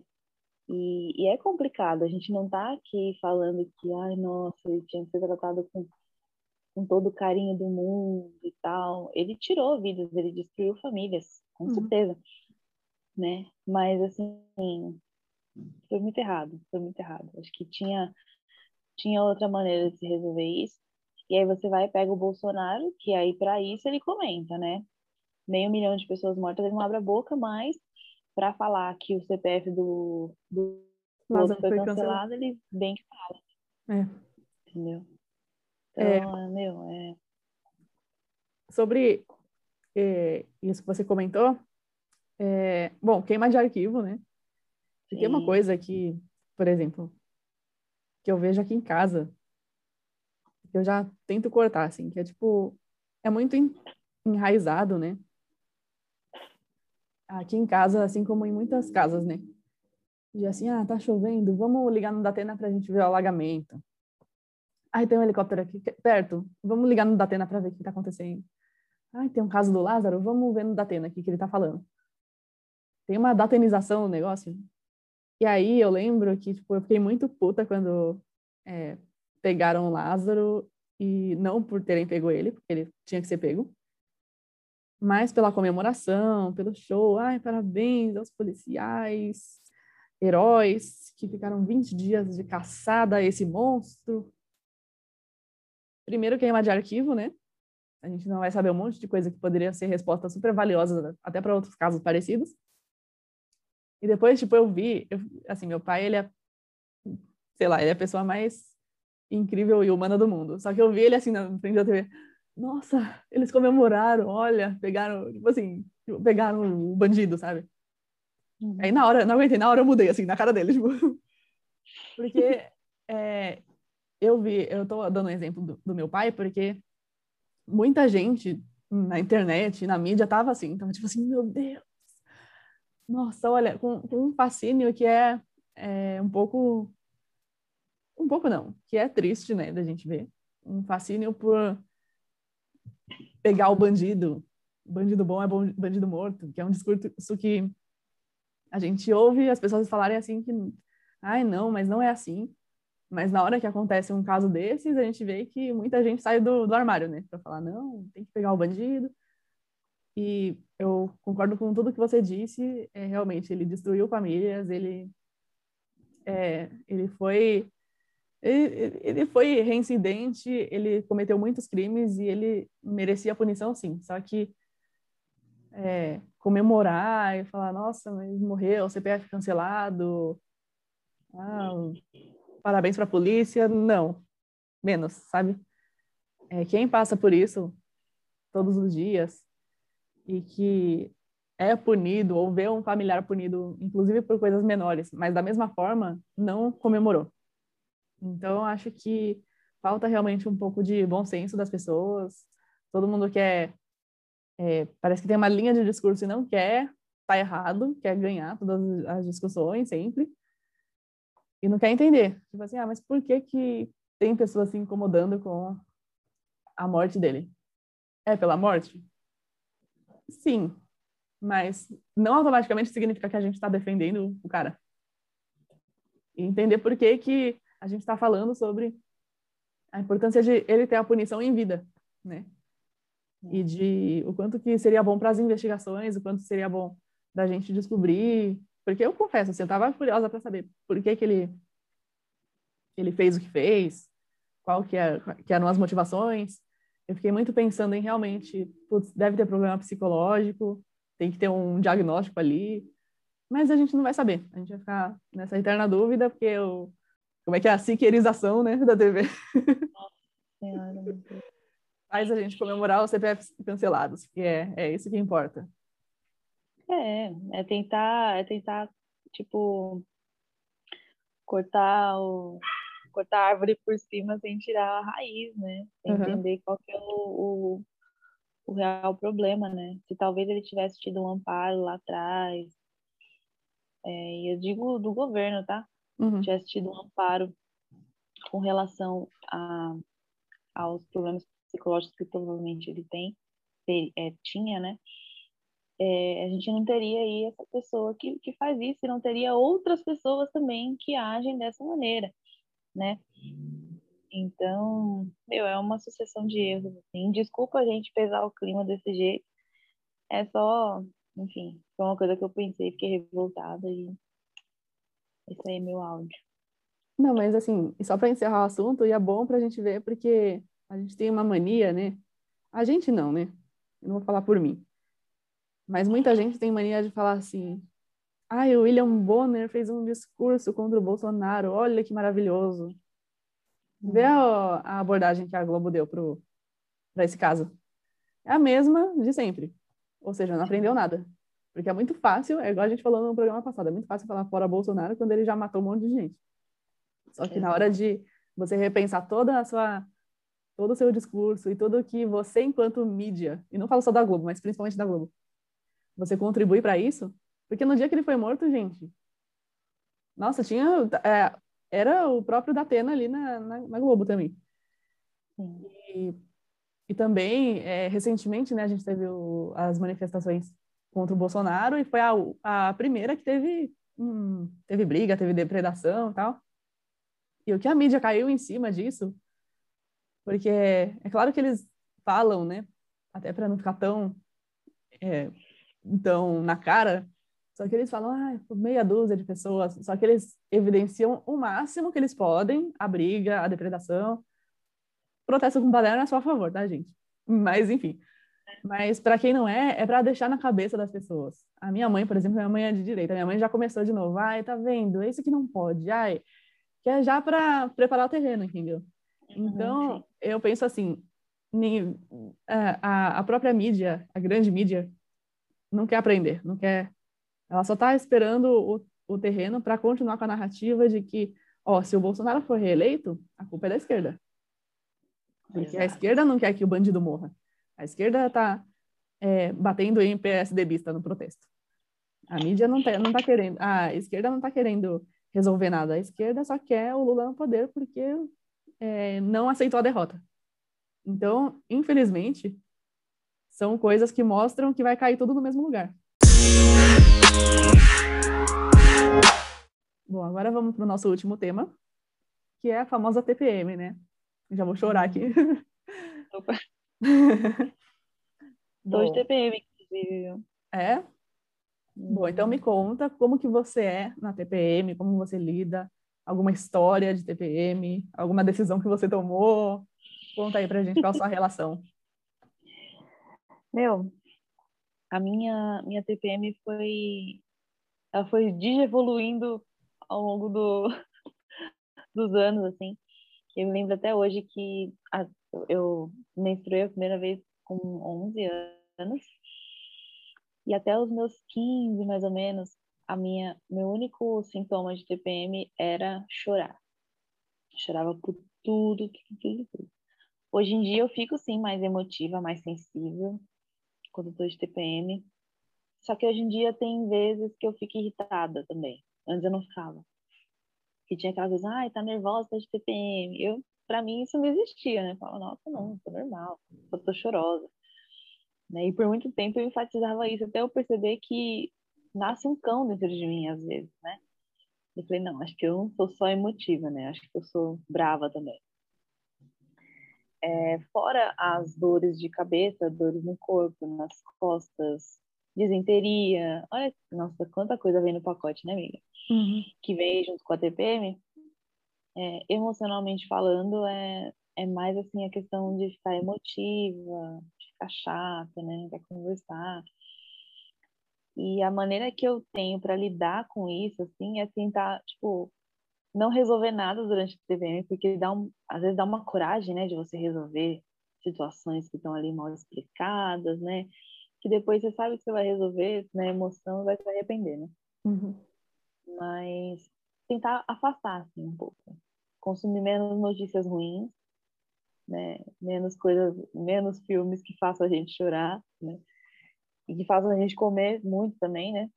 Tem coisa que faz a gente comer mais ainda.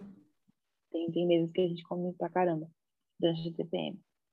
Mas não sei, cada mês é uma surpresa, assim, né? A gente tem que ir tentando ao longo dos dias ver o que dá mais certo e tentar aplicar ao longo da vida. Boa. Eu gostei da. Gostei, assim, na teoria, tá? Na prática eu sei que não, mas da sua TPM se evoluindo e mudando. A minha não mudou ainda, mas eu fiquei um pouco intrigada com o seu relato, porque pode ser que a minha mude também. Uhum. Eu tenho algumas questões assim com a TPM. Primeiro, é, eu menstruei na véspera do meu aniversário de 13 para 14 anos. É, e é muito engraçado porque eu lembro da minha cara no dia do meu aniversário, que tem até foto. É muito engraçado. Eu com é, minha mãe tinha feito um bolinho, eu tava com a maior cara de cu porque eu tava, tinha menstruado pela primeira vez, não entendia nada e tava de TPM, não entendia nada também. Eu tava com uma cara assim que eu fiquei assim, meu Deus, eu não, tô entendendo, eu tô tava só, só o enjoo. E, e eu, eu fico com dozinha que minha, minha mãe fez um bolinho, cantou parabéns, mas eu fiquei sentada, geralmente a gente fica em pé, em volta da mesa, eu fiquei sentada assim com uma cara de... Tipo, a minha mãe tirando foto, eu assim, estática, falando assim, meu Deus, eu quero que acabe esse dia logo. Porque menstruar é chato também, né? Vamos falar a verdade. Mas é, a minha relação com a TPM, ela foi de aprendizado mesmo, porque eu não entendia, né? Eu não entendia o que que era. Mas a minha, apesar da a minha menstruação é irregular, mas a minha, ela vem todo mês, mas não necessariamente no dia certinho, assim. Hum. É, e aí eu fui entendendo quando que eu ia menstruar. Eu tive que entender, porque senão eu ia, né, sempre ter aquela surpresa de manchar, né, a roupa. É... E assim, eu geralmente na, na TPM eu fico eu fico chorona. Eu fico chorona, eu não fico estressada, eu fico chorona. Eu fico muito chorona. E eu não entendia, né? Quando eu era mais nova, eu não entendia o que, que era. E aí eu fui começando a entender os sinais.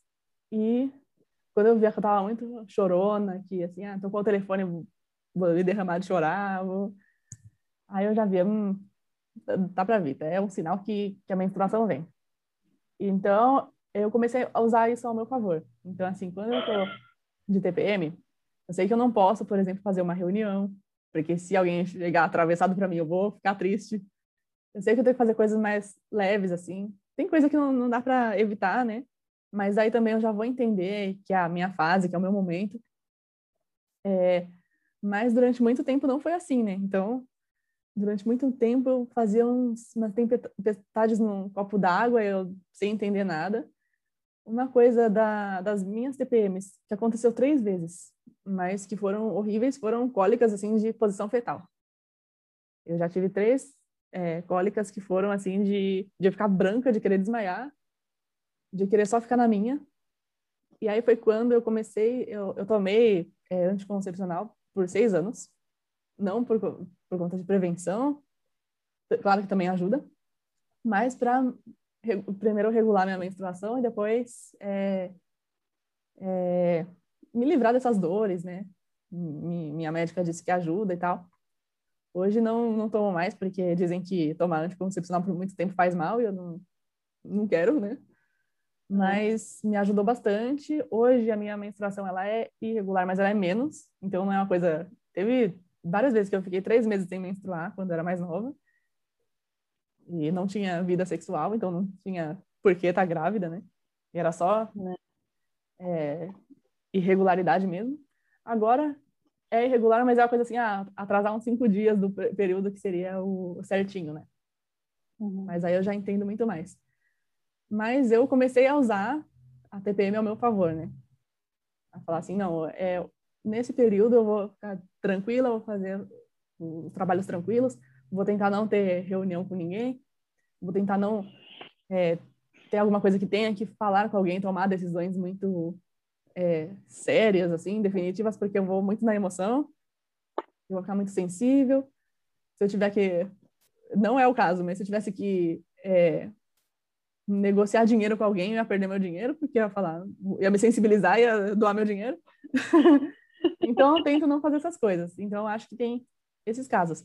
É, teve uma, um depoimento que, quando a gente escolheu esse tema, eu até pensei, que é da Marília Gabriela, que ela ela é entrevistadora e teve um, um médico que ela entrevistou nos anos 90 e ele falou sobre o implante que você coloca e que você não é, você não menstrua e, e, consequentemente não tem nem sintomas de TPM nem de menopausa que é outro outro monstro né é outra treta é e aí ela começou né depois da, da, da entrevista ela começou a se tratar com esse médico e ela fala assim, até hoje ela fala, nossa, foi a melhor coisa que ela fez, porque ela sofria muito com TPM, ela tinha dor, enjoo, sensibilidade. E ela não estava sentindo nada, não estava menstruando, não teve sintoma de menopausa, então a vida dela estava de vento em popa, assim. Eu até falei, nossa, deve ser bom, mas deve ser caro pra caramba. Mas é o quanto que tem esse dilema, né? Porque tem muito, eu já conversei sobre isso com muitas amigas minhas, e muitas, né, falam assim sobre, ah, mas isso faz parte da nossa natureza. E tem muitas que são é, feministas, e não que a gente não seja, mas tem muitas feministas que falam assim, ah, a gente tem que celebrar a menstruação, porque é um ritual feminino, o sagrado feminino. E assim, respeito muito o, o movimento feminista em diversas coisas, mas nisso, ah, sinceramente, se eu pudesse não menstruar, eu não vou ser menos mulher porque eu não menstruo, entendeu? Eu vou ser muito mais feliz, inclusive.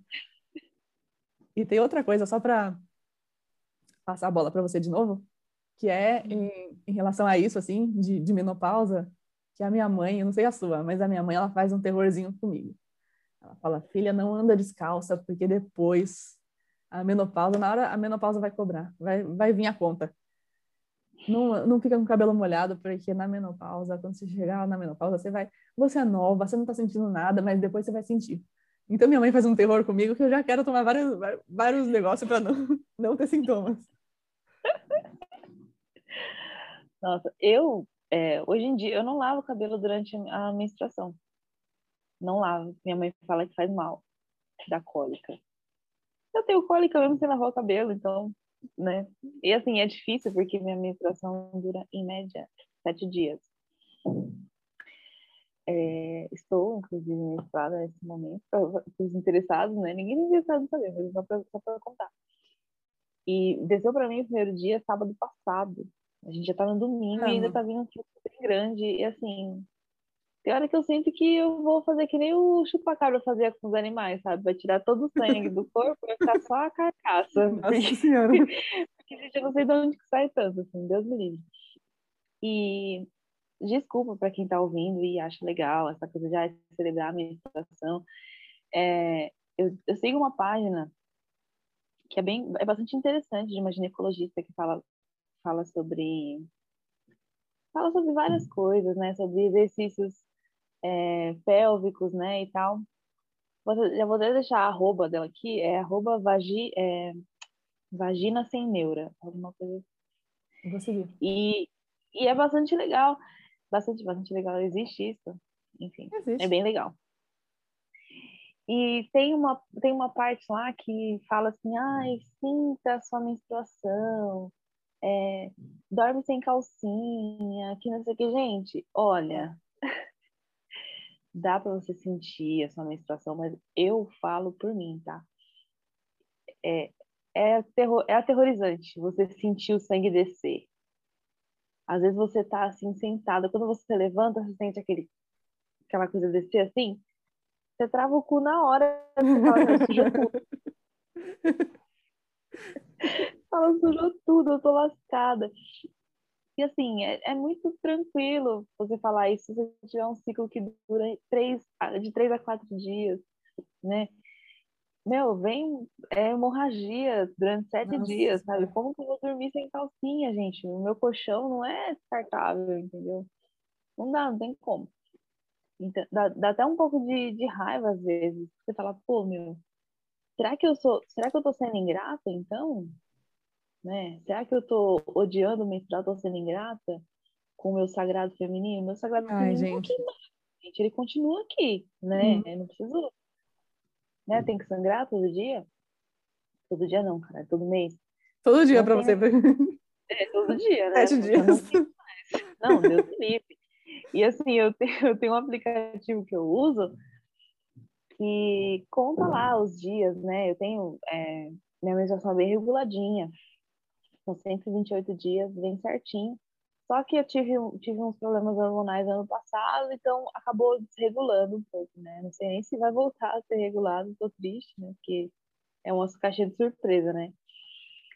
É, mas enfim. E esse é o aplicativo que eu uso há, há muito tempo, né? E é bastante bom. Acho que é meu calendário o nome do, do aplicativo. Ele é bem simples, né? Você coloca lá quando que iniciou, quando que terminou e tal. E assim, e junto com a menstruação e com a TPM vem dores, né? Não para todas as mulheres. Tem, tem mulher que fala que nunca teve cólica, não sabe como que é a dor de uma cólica. Nossa, Já tem Parabéns. outras que sentem cólicas horríveis. Eu, eu lembro que é, no meu primeiro ano né, de que eu menstruava e tal, era um processo de adaptação. Eu lembro que a primeira vez que desceu para mim, eu senti uma cólica horrorosa, de eu sentar no chão assim e eu não conseguia me levantar de tanta dor que eu tava. Tava suando frio, né? Isso num mês, assim. No outro mês, eu senti, eu acordei. Gente, esse dia foi, já foi louco.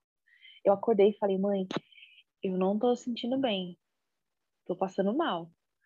Aí ela falou assim, não, você tá menstruada, deve ser cólica, não sei o quê. Beleza, mas a dor era tanta, tanta, que eu desmaiei. No banheiro, no chuveiro. Eu ainda pedi, falei, mãe, fica aqui no banheiro comigo que eu não tô bem. Eu pff, desmaiei Caramba. de dor, sabe? E assim, eu era novinha, lógico que depois disso eu nunca senti uma dor e tão incapacitante, né, esse ponto. Mas você vê que o seu corpo está se adaptando a uma dor diferente Sim. e às vezes a dor ela continua grande, mas ela você só vai se acostumando com ela, né?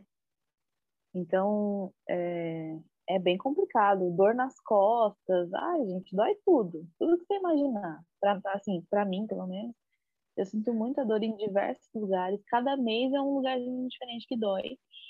E sempre que surge, eu falo, nossa, deve ser por causa da menstruação. Sim. E geralmente dor de cabeça. Sinto bastante dor de cabeça também. Não, tem Então cara que fala assim, não, mas não é tudo isso não. Gente, para cada mulher é de um jeito, né? Não tem receita de bolo, mas assim, e é triste a gente ter que se acostumar com essa dor. É igual, eu achei maravilhoso a Marília Gabriela falar assim, putz, entrevistei um médico, ele falou lá de um método, eu fui me consultar com ele, E, e é isso. E eu nem sei exatamente como que é, mas era um, um implante. Ela parou de menstruar, parou de ter todos esses. Ela é menos mulher? Não. Ela, ah, ela não menstrua, ela não celebra a menstruação, o ritual, o rito de passagem, ah, menos, sabe? Ah, gente, passagem de quê, sabe? Não faz sentido. Não, de passagem para muitas mulheres é o começo da desgraça, inclusive, né? Tem muita mulher que, para muitas culturas, né? Inclusive, ah, você menstrua, você tem que casar, não? Que isso? Virou mocinha, tem que casar. É, exatamente. Fora, assim, é, talvez para muita gente possa não fazer tanto sentido isso, mas é, que nem eu falo, é muito fácil a gente querer celebrar o, a menstruação se a gente tem acesso a um absorvente de qualidade, é. né? sei lá, principalmente noturno, por exemplo, você vai em, em, em, lugares aí que as mulheres são muito pobres. Na época da minha mãe, elas usavam um pano, uhum. entendeu? Imagina que, imagina que desconforto você usar pano, pano vaza, você entendeu? Uhum. E, e é você trocando aquilo todo dia, sabe? Durante vários dias. É, então é muito fácil para gente agora, nesse momento, vir querer pegar e ficar falando disso, assim, sem pensar em outras mulheres que até hoje, até hoje não tem esse tipo de, de conforto, né? Imagina que saco você menstruada, tendo que cuidar de casa, de filhos, de um monte de coisa, com um pano amarrado. Putz, nem fala. Tem tá. até um... Sei lá. Não, desculpa. Tem até um debate que ele é recente, ele não deveria ser recente, no nosso tempo não tinha, mas é da pobreza menstrual, né? Porque já teve vezes que, tipo, ah, não tenho dinheiro para comprar absorvente, não vou para a escola. Uhum, sim. É, vou ficar em casa porque eu não vou pagar mico. Quanto de menina que não tem esse suporte, né? Tipo, ah, eu vou ter que celebrar a menstruação, vou ter que oh, sagrado feminino, mas eu não tenho absorvente suficiente para ir para a escola. Vou ter que usar um, tem um até quarta-feira, vou ter que faltar na quinta e na sexta porque não tem não tem absorvente. Ou então tem que ficar eu vou até com, com é, é, fazer uma confissão aqui. Porque hoje é confortável e tal, mas tem uma época que a gente estava muito sem dinheiro mesmo e, tipo, eu tive que, tipo assim, ficar com o mesmo absorvente até, até o momento que desce. E, e o, a, o constrangimento que não é, né? E a insegurança que dá de você andar, de você estar com as pessoas. Então é muito fácil você celebrar um seu ritual quando você tem ali todos os meios, né? Tudo, tudo bonitinho, tem absorvente para a vida toda, tem, então usa coletor, né? Tem muita gente que usa. Então é, é muito fácil. É, ainda bem que esse debate está existindo hoje em dia, né? Da, da pobreza menstrual, de ter é, ações para poder levar absorventes para mulheres de, de, que necessitam, né? Porque não é, não é fácil. E falando das dores das cólicas, como você descreveria uma dor de uma cólica? Putz, meu. Como eu descreveria? Parece que tem alguma coisa, tipo, apertando minha tripa, assim, por dentro da barriga, sabe? Tranquilo. é, tipo, apertando. É uma coisa normal, né? Parece que tem realmente alguma coisa apertando. É, quando. Durante as, as cólicas, né? Eu sinto muito assim. Por exemplo, quando eu estou sentada durante um bom tempo, parece que é como se o, a minha, o meu canal vaginal tivesse encaixado ali no lugar certo, né? Quando eu levanto, eu sinto que eu desceu, só que eu tô com a calcinha ali ainda, né? Não desceu tudo que tinha para descer. Se eu for no banheiro, fizer o xixi, tudo, depois quando eu volto parece que o canal vaginal tá desencaixado. Hum. Então eu ando com desconforto, eu sento com desconforto até ele encaixar de novo. É assim, lógico que não, não desencaixou, né, gente? Pelo menos eu acho. Mas a sensação que eu tenho é essa. Assim. Então eu sinto bastante desconforto para sentar, para andar, né? Talvez pode ser pela questão de pensar que pode vazar ou hum. não, mas eu sinto um desconforto físico mesmo, como se tivesse alguma coisa solta né? É, é bastante estranho, gente. Não, é difícil explicar em palavras, assim. Sim. E a dor realmente parece que tem alguma coisa apertando ali. Tanto que às vezes é, é difícil eu me colocar numa postura reta quando a dor vem bastante forte, assim, da, da cólica. Parece que se eu andasse assim meio curvadinha, é o jeito mais assim confortável, porque se você tiver que aprumar ali a, a coluna, dói bastante. Caramba, fiquei perplexa, porque uma, pergunta, você sente apertando, mas tipo um aperto constante ou você sente que solta um pouquinho assim? Um aperto constante. Nossa, é pior que a minha. Porque assim, primeiro, você menstrua por sete dias. Puta que pariu. Eu menstruo cinco, e assim, sempre no cinco, no quinto, é assim, ó, no primeiro dia vem um monte, no segundo vem mais ou menos. Terceiro vem um monte, quarto não vem nada, e quinto vem um monte. No quarto só vem uma gotinha. Que é aquela hora que ele engana, que fala assim, que muitas vezes eu já caí, assim, já falei assim, putz, agora dá pra tirar o absorvente, só dá um pouquinho. Dia seguinte, tudo de raiva. Mas basicamente é isso. E eu já fico morrendo, imagina dois dias a mais, gente. E outra que eu descreveria a dor da minha cólica como se alguém estivesse torcendo meus órgãos assim, tipo, os meus órgãos internos mesmo, assim, torcendo, mas aí é uma pessoa que tortura, porque ela vai torce e depois ela distorce. Depois ela torce e depois distorce. Porque é um negócio, a, a dor da minha cólica ela é gradativa, ela vai, ela vai subindo e depois descendo, e fica assim o dia inteiro. E é muito ruim, é muito ruim. É, é claro que não é pior do que uma dor constante, pelo amor de Deus. Só que é torturante, porque eu fico assim, tem aquela dor extrema, aí depois eu paro e falo assim, ah, tá, agora eu posso falar. Aí eu falo, enquanto eu tô falando da frase, vem de novo a dor, e é assim o dia inteiro. E, e é isso, gente. Eu, por favor, Marília Gabriela, se estiver ouvindo a gente, fala aí, fala direito como é que é esse negócio do implante, porque quero saber. Eu, eu tô afim. Estão interessadas. afim, porque... Não, mas assim, na menopausa, minha mãe sofreu muito. Minha mãe sofreu demais, coitada. É um tema para um próximo episódio, mas assim, ela sofreu. Eu não sei se eu tô afim de sofrer, não. Nossa, eu também. Não sei se eu quero, não, gente. É foda. Pô, quando é que a gente vai ter paz? Nunca. Nessa Essa... vida? Nunca. Nunca. Ah, não, pelo amor de Deus, queria ter uma rola para poder. É, gente, é mais fácil. É homem que tem pai. Né? É. Inclusive, só para terminar o assunto, homens que estão ouvindo, a menstruação não é no mesmo buraco do xixi, tá? Porque assim, é. Eu não sei se você já viu, amiga, tem aqueles prints do, dos caras ensinando as mulheres que não, como assim? Eles falando pra gente como é que.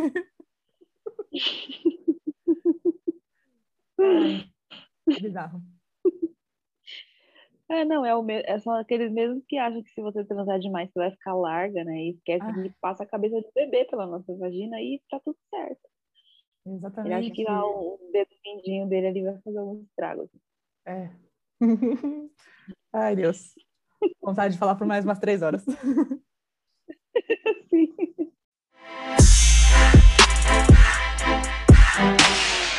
Bom, agora para terminar, temos o Chupa essa mexerica, nosso quadrinho de dicas.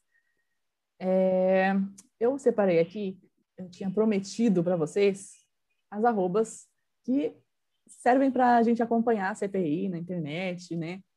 eu tenho a possibilidade de assistir, a Fanny não tem porque está trabalhando fora, mas independente de você conseguir assistir ou não, é sempre bom a gente acompanhar pela internet é, alguns perfis que estão, é, às vezes, explicando alguma coisa que a gente perdeu, né? Por exemplo, é, essa semana a CPI foi um pouco confusa para mim. E foi por meio desses perfis que eu consegui entender direito, assim, o que estava acontecendo. E tem uma coisa bem legal também, que esses perfis que eu vou passar para vocês, eles, além de acompanharem, eles estão influenciando é, positivamente, né, a oposição ali na hora de fazer perguntas. É, muitas vezes, na hora antes da CPI, eles estão falando assim, ah, mandem perguntas para a gente fazer para eles. Eles estão em contato direto com os senadores da oposição. Então, se você quiser bater no Bozo e fazer uma pergunta que vai incriminá-lo, a hora é essa. Vou passar aqui os perfis. O primeiro, e que eu acho mais legal, é o Jair Me Arrependi. É, é um perfil que começou como uma espécie de bolsominions arrependidos, né? Que compartilhou muitas coisas sobre é, prints de bolsominions arrependidos, mas se tornou um perfil político e que acompanha a CPI é, junto da oposição. É o melhor perfil porque é um perfil que é, é, entrega tudo assim bem mastigadinho para gente, assim, de uma forma bem é, clara e tem muita tem, é, é muito irônico, tem muito humor e acompanha em tempo real, é o mais legal para assistir, para acompanhar em tempo real. E tem contato direto ali com os senadores, manda as perguntas direto para eles. E uma coisa que eu não sabia, mas é feito por uma mulher, Muita gente, a gente nem atribui, né? Até porque tem o nome Jair Me Arrependi, a gente acha que é um cara ali, um garotão. E não, é uma mulher fazendo. É. E é bem legal para acompanhar a CPI. Também tem o Tesoureiros, que eles próprios se é, autodenominam a coletânea de desgraças e vexames do desgoverno. Então é outro perfil que tem um viés humorístico de falar do, mal do governo Bolsonaro, mas que também está fazendo um trabalho bem legal. Nesse caso, eles participam bastante, mas eles também dão muito retweet em vários comentários das pessoas. Então eles dão bastante retweet, né, nas coisas. Tem, obviamente, o Bolsominions Arrependidos, que é arroba. Adoro esse, esse nome. E ou, aquela coisa de, no início, ter sido um Bolsominions Arrependidos, e depois é, virar também um perfil que colabora aí com a CPI. Esse não é tão participativo, ele é bastante, mas não em comparação aos outros dois. Tem um que é, é um é bem pessoal assim, que é o Canhoteiros.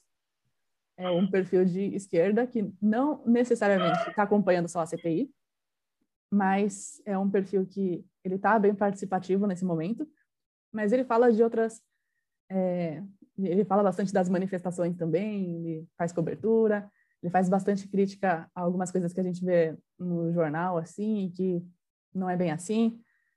É, nesse lance de, de falarem sobre é, vacinas que estão vencidas e como que foi a apuração disso.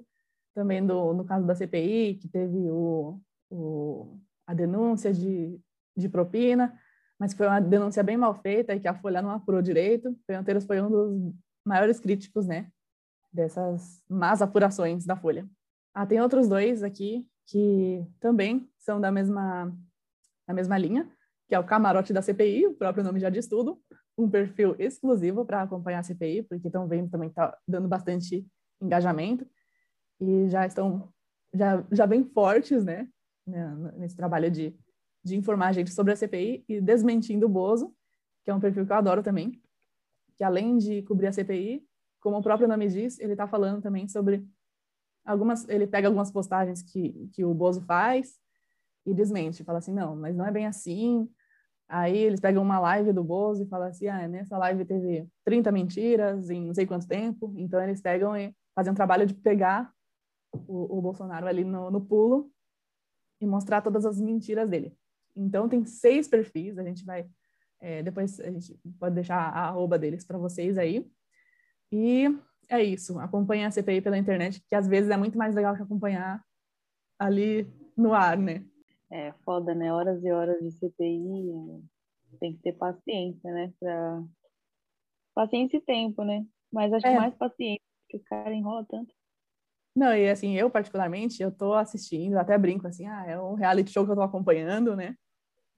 Mas tem hora que não dá, e tem, tem muitos, é, não que eu não tenha ranço da base governista, só que tinha alguns que eu até conseguia ouvir, que eu falava assim, ah, vamos ver que, a merda que ele vai falar. Mas eu tô num momento que, assim, eu tô assim, não quero mais ouvir. Tipo assim, eles começam a falar, eu mudo de canal, falo assim, ah, vou voltar depois. Porque eles falam por 15 minutos também, eu falo, ah, vou voltar, vou ver um clipe lá, depois eu volto. Uhum. E e às vezes também tem muita enrolação. O Wizard foi na CPI, não falou porra nenhuma. Eu falei, ah, não vou ficar assistindo essa merda que ele não vai falar nada. E é isso. Já estou seguindo as páginas que a Nath me mandou em off, tá, gente? Ó, verdade aquelas. Mas ela me mandou em off, já segui, já tô. Mas falta ainda acompanhar de verdade, porque também não consegui. Mas vou conseguir, uma hora eu vou conseguir. E para quem estiver interessado, né, acompanhar a CPI, Tá aí as boas dicas que a Nath deixou pra gente. Temos mais um episódio, amiga. Mais um. Eu adorei esse. Assim, eu adoro todos, mas esse tá muito maravilhoso. Eu vou ouvir no repeat. Também sou dessa.